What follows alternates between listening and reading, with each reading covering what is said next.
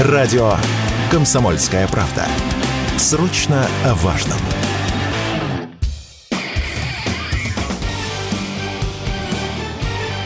Говорит полковник. Нет вопроса, на который не знает ответа Виктор Баранец.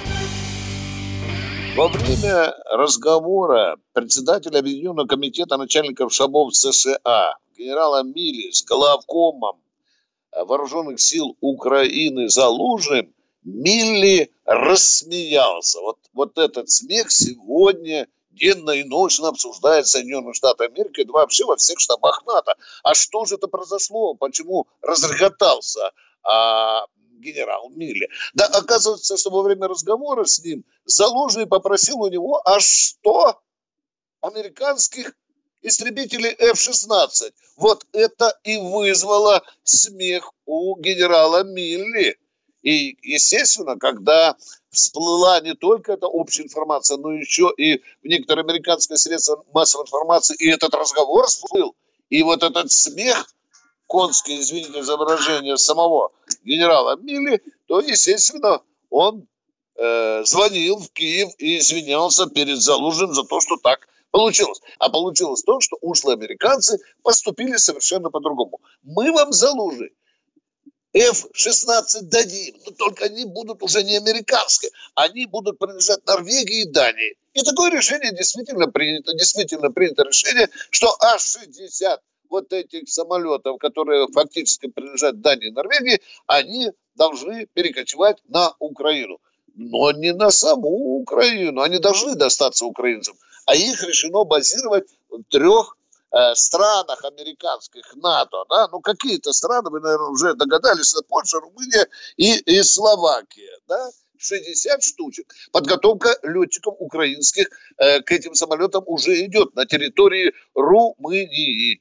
И вот приезжает в Европу один из наших выдающихся, скажем, политиков, сенаторов, и предупреждает Европу, что если эти самолеты появятся в небе Украины, то это будут наши законные военные цели. Но вот тут вопрос. Конечно, мы можем так храбро сказать, что это будут законные цели. А если отбомбившись или нарубив наших самолетов, да, российских, эти F-16 будут удирать Польшу, Словакию и Румынию. Как с ними быть? Если не догоним до государственной границы Украины, Украины, значит, они уже перейдут в воздушное пространство Польши, Румынии или Словакии. А это уже, получается, незаконное вторжение российских самолетов в э, воздушное пространство стран НАТО. Вам не кажется, что это очень серьезно искрит последствиями? Но бить-то надо. Вы знаете, у нас есть очень хороший хитрый ход. Перебазировать на всякий случай еще несколько, может быть, парочку десятков российских истребителей и попросить их базироваться, дислоцироваться на белорусских аэродромах. Внимание, а там лету до, до той же Польши или, скажем, там до, до Румынии, там всего ничего. Да, и понятно, что нам же там бы легче контролировать украинское воздушное пространство, ведь это вот тут, вот рядом, за поворотиком. Тут лету пять минут, и все, и там мы вылетаем и садимся на хвост этим американским, извините, датским и норвежским истребителям. Конечно, э, американцы и сегодня говорят, что трудно идет учеба, обучение украинских летчиков на F-16. Почему?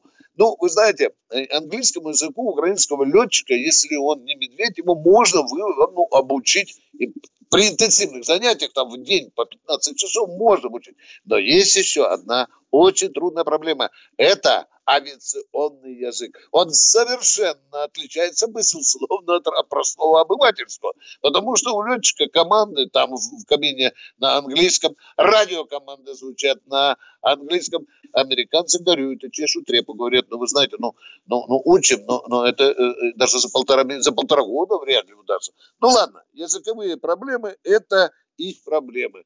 Нам самое главное не только предупредить F-16, Норвегию, Данию, НАТО, Соединенные Штаты Америки, что будем бить, если эти F-16 вторгнутся в украинское небо, которое мы контролируем. Но это будут только, не только, вернее, наши слова, но хорошо бы, чтобы это были и наши дела. Виктор Баранец, радио «Комсомольская правда», Москва.